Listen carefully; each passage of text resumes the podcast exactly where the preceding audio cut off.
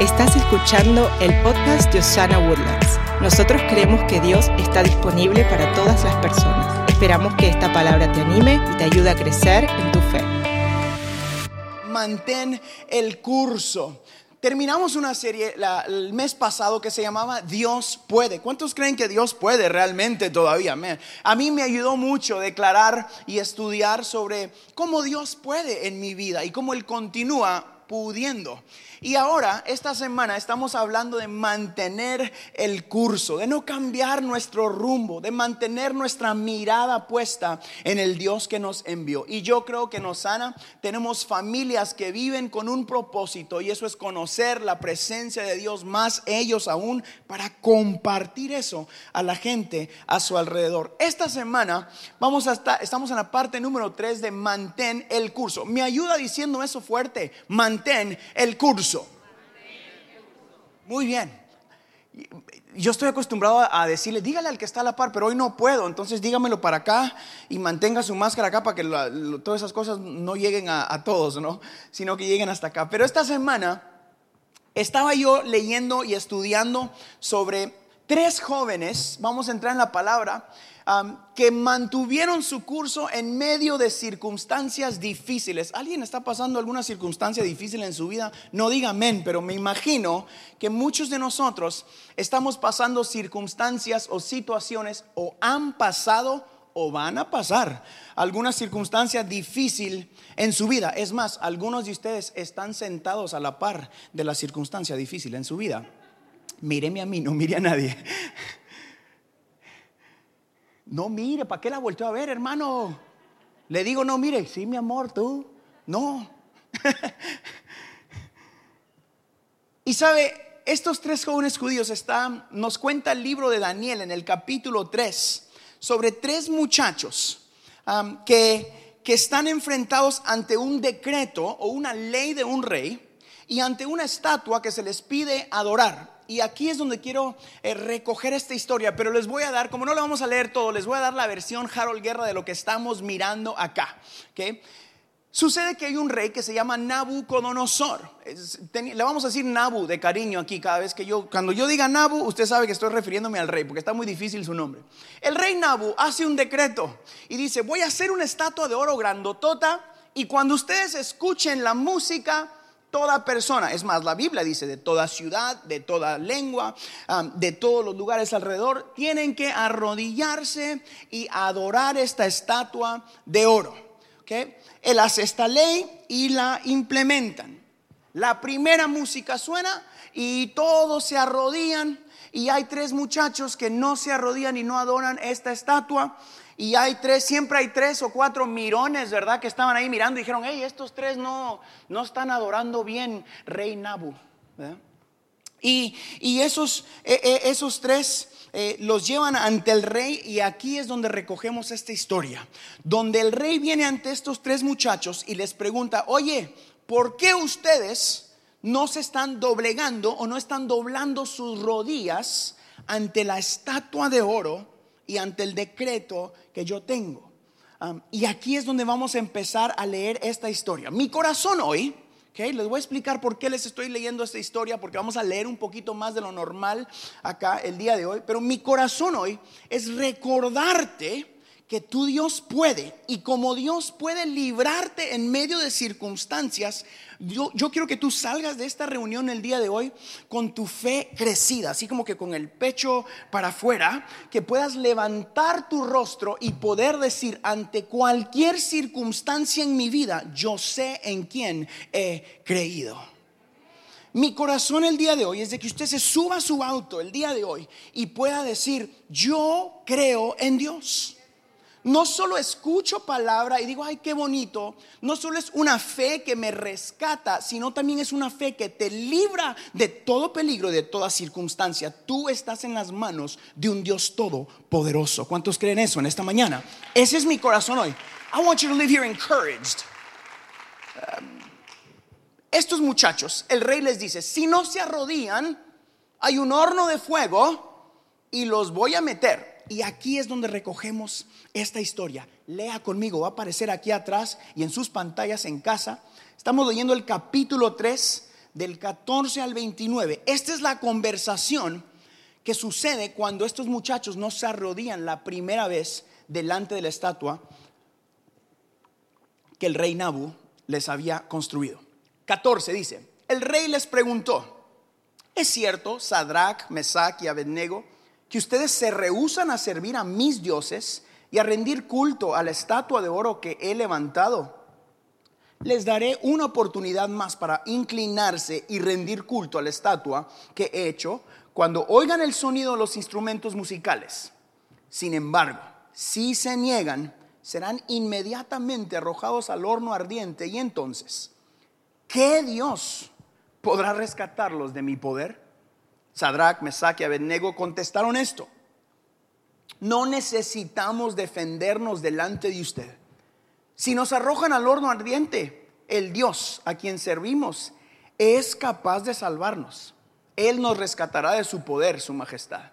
Pero aún, aunque no lo hiciera, deseamos dejar en claro ante usted, jamás serviremos a sus dioses ni rendiremos culto a la estatua de oro que usted ha levantado. Entonces el rey se enfureció tanto con Sadrá, con Mesaque y Abednego que el rostro se le desfiguró a causa de su ira. Mandó a calentar el horno siete veces más de lo habitual entonces ordenó que algunos hombres más fuertes, de los más fuertes de su ejército, ataran a Sadrach, a Mesach y a Abednego y los arrojaran al horno ardiente. Así que los ataron y los arrojaron al horno, totalmente vestidos con sus pantalones, turbantes, túnicas y demás ropa.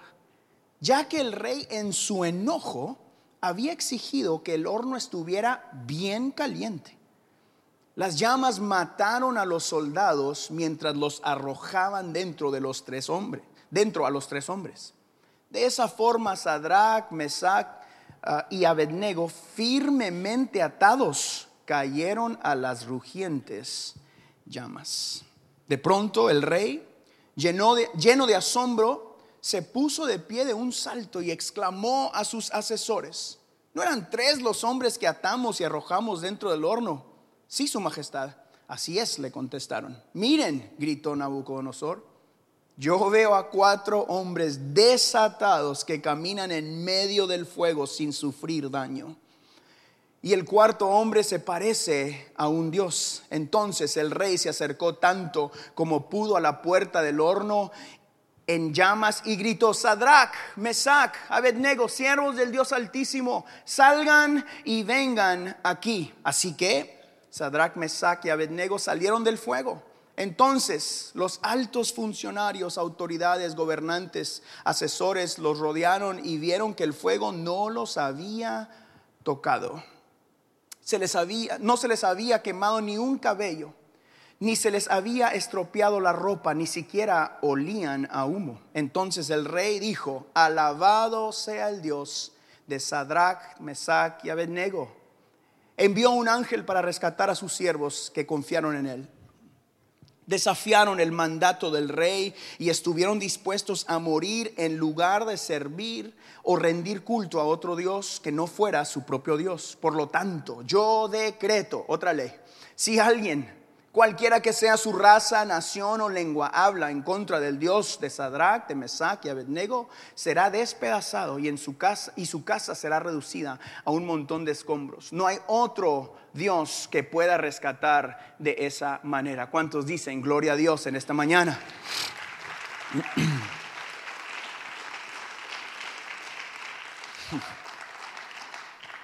Iglesia, estos jóvenes tuvieron un momento de decisión.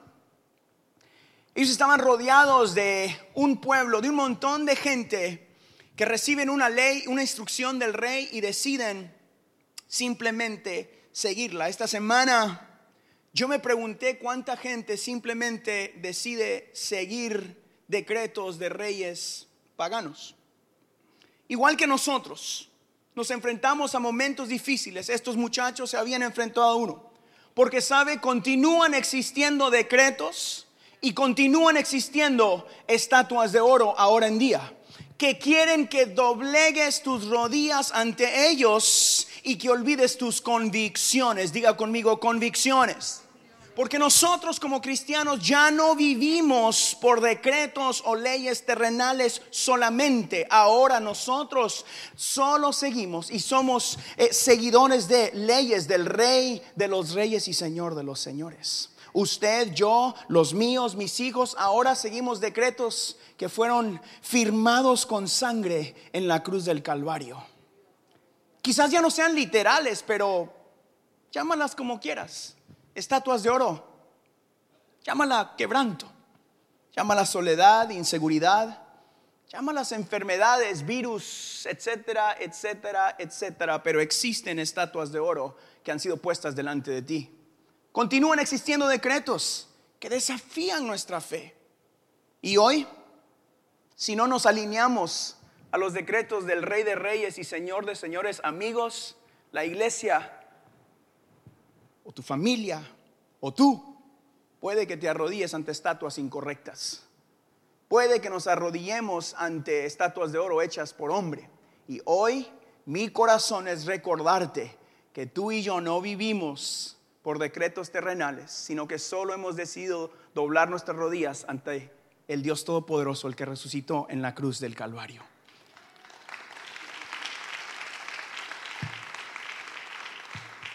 Pero la realidad es que siempre van a haber momentos en nuestro caminar con Dios cuando tenemos que escoger delante de qué nos vamos a poner de pie y ante quién nos vamos a arrodillar. Esos momentos suceden diariamente en nuestra vida. A veces son muy chiquitos, pero todos los días, todos los días se nos presentan oportunidades de doblegar nuestras rodillas. Todos nosotros, igual que estos muchachos, nos enfrentamos a hornos de fuego que desafían nuestra fe. Todos los días hay alguien diciendo, ah, mira, este vive de tal manera, este no hizo tal cosa. Y alguien te está acusando, como lo hicieron con estos tres muchachos. Todos los días usted y yo tenemos una decisión que tomar en tiempos de dificultad. Mi pregunta es, ¿qué vas a hacer en tiempo de dificultad? Porque como empecé diciendo, todos o están pasando o han pasado o van a pasar un momento difícil en su vida. Cuando te enfrentes al horno de fuego en tu vida, cualquiera que ese sea, ¿qué vas a hacer? Yo escribí esta semana esto y me gustó muchísimo y es que tu respuesta en tiempo de dificultad siempre revela tu identidad. ¿Quiere conocer a alguien? Conózcalo cuando las cosas son difíciles. ¿Quiere preguntar si alguien lo ama realmente? Voltea a ver a su izquierda y a su derecha cuando usted no esté muy bien. Quiere conocer sus verdaderos amigos. Pregunte quién está con usted cuando usted la regó. Quiere conocer a su esposa, a su esposo, a quien sea, mejor. Tómese un minuto cuando usted la riegue para ver quién está a su lado. Leí una palabra que dijo Martín Lutero Jr., Martin Luther Jr., esta semana que me encantó. Y él dijo esto, la mejor medida de un hombre no es dada en momentos de comodidad y conveniencia, sino en momentos de desafío y controversia. Yo me atrevería a decir que la mejor manera de conocer una iglesia llena de la presencia de Dios y gente que está enamorada por Cristo Jesús y no solo del evento y de la, eh, del edificio es en momentos como este de controversia. Amas tanto a Dios que dices, yo voy a ser prudente, pero también valiente para adorar. Yo me atrevería a decir que para conocer la iglesia de Cristo en Latinoamérica o en Estados Unidos, este es el mejor tiempo de conocerla. ¿Qué estamos haciendo como iglesia cuando el mundo está perdido y hecho pedazos de patas arriba? ¿Qué está diciendo la iglesia? Damas y caballeros, en Osana estamos diciendo, Jesucristo es la única respuesta. Él es salud para el enfermo, Él es vida para el que está muerto espiritualmente. Él realmente es restauración para el que necesita ser restaurado. No existe una vacuna como el Espíritu Santo. There's nothing better than that. La respuesta sigue siendo a Cristo Jesús. Estos tres muchachos se les pone enfrente del horno y me encanta que el rey les dice, ok, les voy a dar otra oportunidad, enseñándoles misericordia. Si usted lee la historia, que yo me la leí como tres veces esta semana, lo invito a que lo lea antes de cómo ellos llegaron y cómo estaba la conexión con Daniel y cómo ellos tenían eh, eh, un lugar especial ante el rey. Genial. Por eso es que el rey le decía, yo, no los quiero matar, pero, pero lo tengo que hacer porque ya dije. Me encanta que los muchachos, su convicción es tan fuerte que miran al rey y le dicen, Señor rey, el Dios en el que yo he creído me puede salvar ante la ira de su majestad. Pero aún, diga, pero aún, si no lo hiciera, aún si no lo hiciera, no doblo mis rodillas ante tu estatua de oro. Even if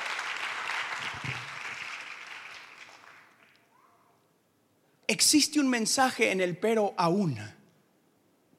¿Qué sucedería en nuestra vida si el resultado que tú buscas no es el que recibes? ¿Seguirías adorando a Dios?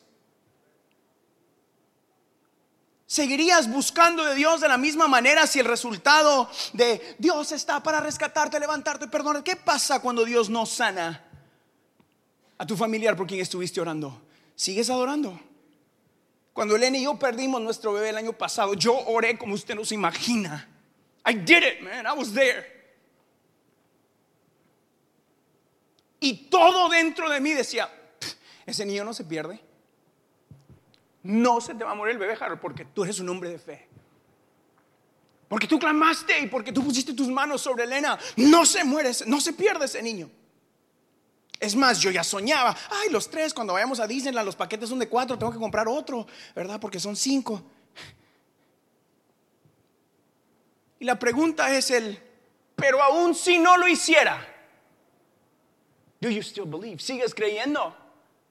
Damas y caballeros, yo amo y sirvo a Dios por quien Dios es, no por lo que Dios nos ha dado. ¿Por qué lo haces tú?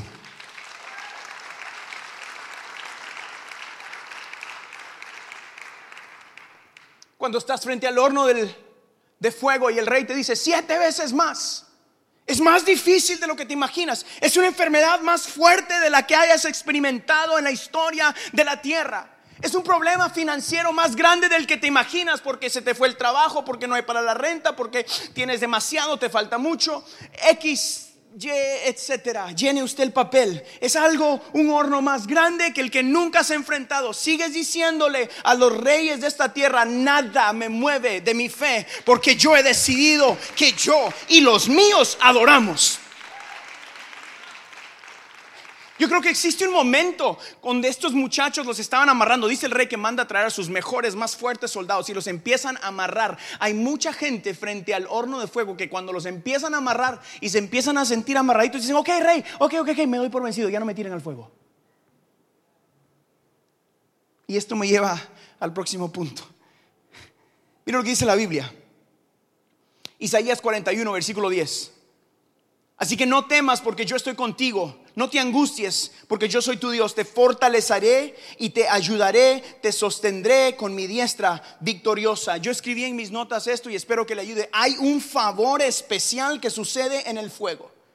Hay favor en el fuego. Estos muchachos estaban atados hasta que llegaron al fuego. Hay mucha gente que cuando están en la puerta del horno de fuego y los están amarrando la vida, que dice la Biblia, el, rey manda llamar a los soldados más fuertes, los empieza a amarrar. En el momento de amarrar hay muchos cristianos que dicen, ok, never mind, me doy por vencido.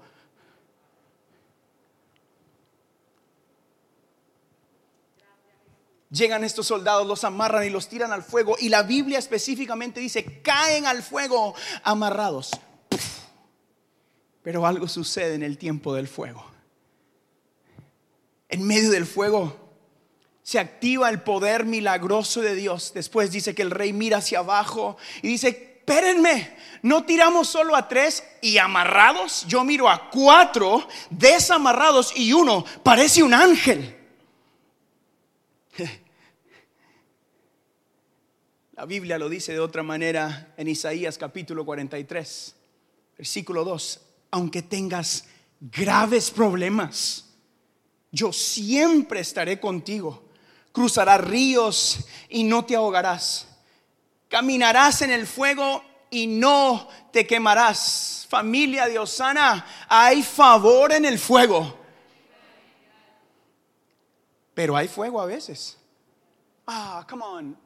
Sí, hay fuego.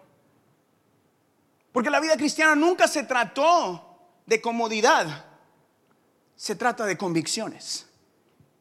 Mi vida y tu vida cristiana no se Jesús no te salvó para que estés cómodo solamente, sino para que vivas esta vida con la convicción de quién has creído y lo que él puede hacer en medio de la tribulación. Dice la Biblia, pasarás por ríos y no te ahogarás. ¿Quiere decir que tengo que pasar por ríos? Sí. Estarás en el fuego y no te quemarás. ¿Quiere decir que tengo que pasar por fuegos? Sí. Algunos de ustedes están en medio del río y ay, ya me ahogo, pastor, no sé nadar. Clame a Dios en tiempo de dificultad. Pares en sus convicciones creyendo, aún aunque no mirare tu respuesta, yo y mi casa te adoraremos, Señor. Pase lo que pase. As for me and mine, yo y los míos te adoraremos.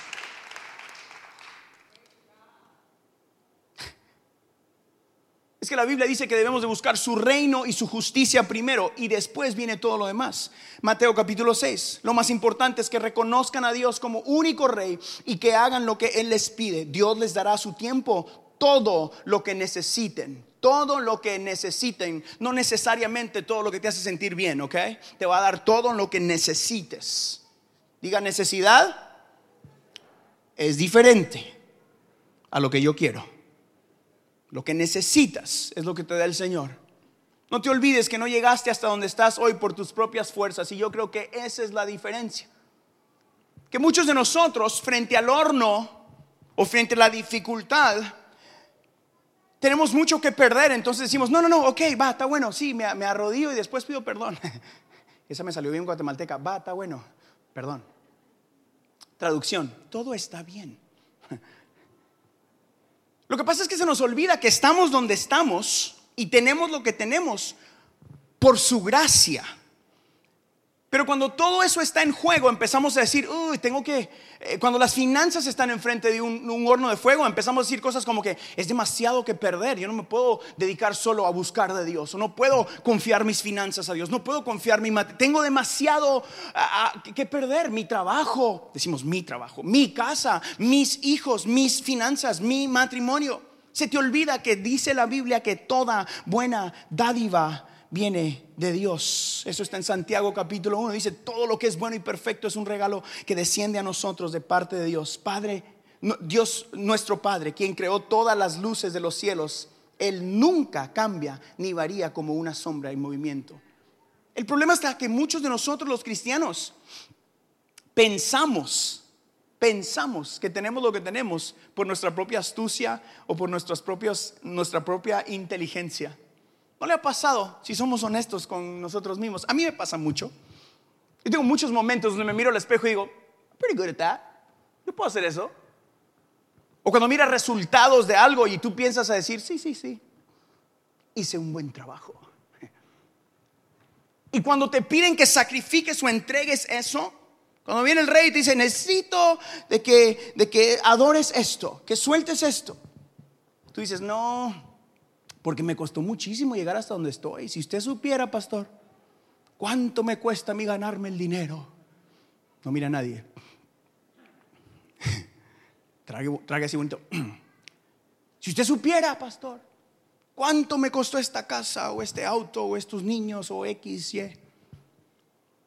Lo que muchas veces se nos ha olvidado que todo lo que tenemos lo tenemos por gracia que todo lo que tú has logrado lo has logrado por su misericordia y su bondad contigo, que Dios realmente, realmente es un Dios bueno.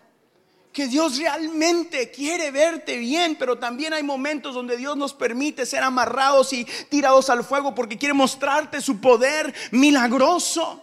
Porque quiere preguntarte si crees en Él, pero aún si no hiciera nada.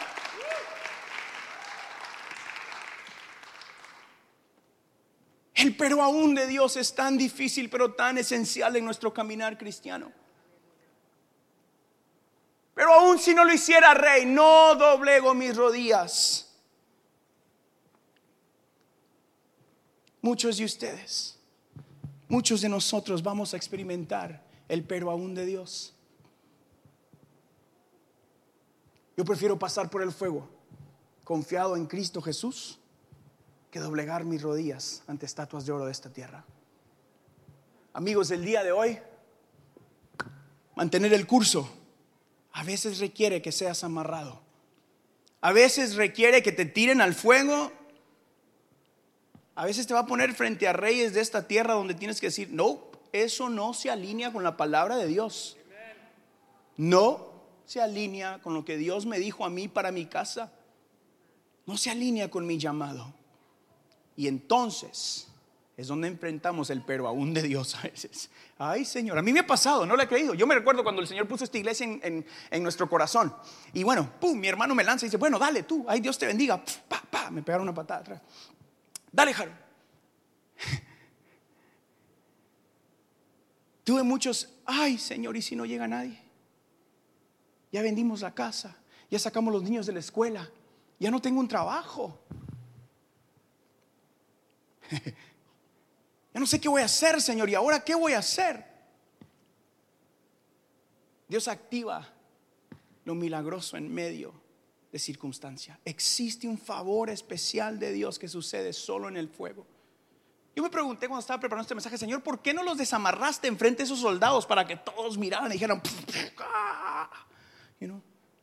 El Señor los liberó enfrente de los soldados, todos arrodíense, no sé, algo, no sé por qué Dios no hace esa cosa. No tengo esa respuesta, pero realmente sí tengo una, un consejo para usted. No tenga miedo cuando Dios le dio una palabra, créale con todo su corazón. Dios nunca te dejará y nunca te desamparará. Pase lo que pase, Dios nunca perdió una batalla y no va a empezar contigo, no va a empezar con tu familia. He's not going to do it. Como lo hago todas las semanas, yo me escribí a mí mismo tres consejos para activar en mi vida. Espero que le ayuden. Yo le aconsejo a que saque su celular. Como le digo todas las semanas, escríbalo en un papel, en la mano de alguien. Espero que esto le ayude porque me ayudó a mí mucho esta semana. Es Biblia y son frases muy ah, sencillas de activar en nuestra vida. Número uno, toma a Dios en cuenta. Y en paréntesis yo puse en mis notas en todas tus decisiones. Mira lo que dice Proverbios. Toma a Dios en cuenta. Proverbios dice esto. Capítulo 3, versículo 6. Toma en cuenta a Dios en todas tus acciones y Él te ayudará en todo. Antes de tomar cualquier decisión, tome el tiempo de pasarlo por el filtro de Dios. Tu, tu inteligencia y tu fuerza no es suficiente. Necesitas de Dios. No eres lo inteligentemente suficiente para vivir la vida con tu inteligencia. No tienes el talento suficiente para vivir sin Dios. Let me say that again because I need to hear that. No tienes el talento suficiente para vivir sin Dios, para hacer lo que estás haciendo. You can't do it. No puedes. No tienes la experiencia suficiente para vivir sin la presencia de Dios en tu trabajo. No tienes la experiencia suficiente para ser un buen papá sin la guianza del Espíritu Santo. No puedes ser un buen esposo si no tomas a Dios en cuenta en todas tus decisiones. No puedes ser una buena mamá para guiar a esos niños sin la presencia de Dios. Todo tiene que pasar por el filtro de Dios. You have to take God into account in everything. Toma a Dios en cuenta en todo. Diga todo. Número dos, vive seguro. Yo quiero que usted mañana se despierte con la seguridad y la valentía que cuando usted esté enfrente del horno, aunque se sienta amarrado, en medio del fuego Dios desata tus cadenas. Dios romperá toda cadena de depresión, de ansiedad, de pobreza, de divorcio. Dios rompe cadenas en medio del fuego. No hay ningún arma, ninguna, ninguna Ningún arma forjada contra ti prosperará, porque de tu lado está el Dios Todopoderoso. Mantenga el curso, manténgase firme en su fe frente a los reyes de esta tierra, frente a las estatuas de esta tierra. Párese firme y diga: Yo y los míos no nos va a mover nada. We believe in a God that's powerful. Creemos en un Dios que es poderoso. Viva seguro mañana. Mañana despiértese creyendo que de su lado está el Todopoderoso. Rinda sus coronas, por favor. Por favor, rinda sus coronas ante el Dios Todopoderoso. Rinda sus finanzas a Dios en este tiempo difícil. Rinda sus hijos a Dios en este tiempo difícil. Es más, rinde tus sueños, ese negocio que has soñado. Siempre en tiempo de sequía. Dios puede hacer milagros. Rinda sus coronas al Dios Todopoderoso. La Biblia dice esto. Tú me das protección, me salvas con tu gran poder y me concedes la victoria, me despejas el camino para que no tenga yo tropiezos. Mañana Dios te empieza a despejar el camino más que nunca para que no tropieces. Número uno dijimos era toma a Dios en cuenta. Número dos, vive seguro. Y número tres, diga, actúa en fe. Actúa en fe. No has recibido toda esta palabra no has recibido todo esto de parte de Dios para que te mantengas callado. Nuestra comunidad necesita paz y seguridad. Escúcheme bien. Tus vecinos, tu familia, tu abuelo, tu tío, tu suegro, tu suegra, tus hijos necesitan escuchar seguridad de gente con fe. Necesitan escuchar descanso en Cristo Jesús necesitan el aliento de nuestra fe. Hoy es cuando todo lo que hemos creído por decenas y decenas de años que hemos declarado como iglesia, ahora es cuando. En tiempo de dificultad, donde necesitan conocer el carácter de la iglesia de Cristo, una iglesia fuerte, firme, una iglesia ante la dificultad que dice nuestro Dios puede y lo hará. Así que actúe con fe esta semana. Mateo capítulo 5, versículo 14, dice esto, ustedes son como una luz que ilumina a todos. Eso somos nosotros. Son una ciudad construida en la parte más alta de un cerro y que todos pueden ver. Nadie enciende una lámpara para meterla debajo de un cajón o para encerrarse en una casa cuando hay una enfermedad afuera. Todo lo contrario, lo pone en un lugar alto para que alumbre a todos los que están en la casa. De la misma manera, la conducta de ustedes debe ser como una luz que ilumine y muestre cómo se obedece a Dios. Hagan buenas acciones, así los demás las verán y alabarán a Dios, al Padre de ustedes que está en el cielo. ¿Cuántos dicen gloria a Dios por eso en esta mañana? Somos llamados luz y sal de esta tierra. Ya no es solo un decir. Escúcheme, yo les he dicho semana tras semana desde que empezó todo esto, seamos sabios y cuidadosos. Sea prudente. Sea muy prudente con esto. En la iglesia por eso somos prudentes con todos ustedes. Por eso hay Lysol en la entrada, en la salida, en los baños, en los pasillos. Por eso hay máscaras para regalar y para todo, para darle a todos. Porque somos prudentes. Pero no vivimos atemorizados, sino vivimos con prudencia. Y nosotros actuamos en fe. Este es el tiempo de actuar en fe. Esas tres cosas, ¿ok? Toma a Dios en cuenta. Después dijimos, vive seguro. Y la tercera es, actúa en fe. Este esta semana yo quiero ayudarle, quiero pedirle que me ayude a mantener el curso como iglesia. Nosotros en Osana estamos aquí para declararle a esta tierra y a toda la gente que está a nuestro alrededor que Dios realmente está disponible. ¿Para qué? Para sanarlos, para salvarlos, para restaurarlos y para darles una esperanza que este mundo necesita. Usted y yo somos portadores de la esperanza de Cristo Jesús. Si usted recibe esta palabra, me da un gloria a Dios, un amén. Póngase de pie conmigo si puede, por favor.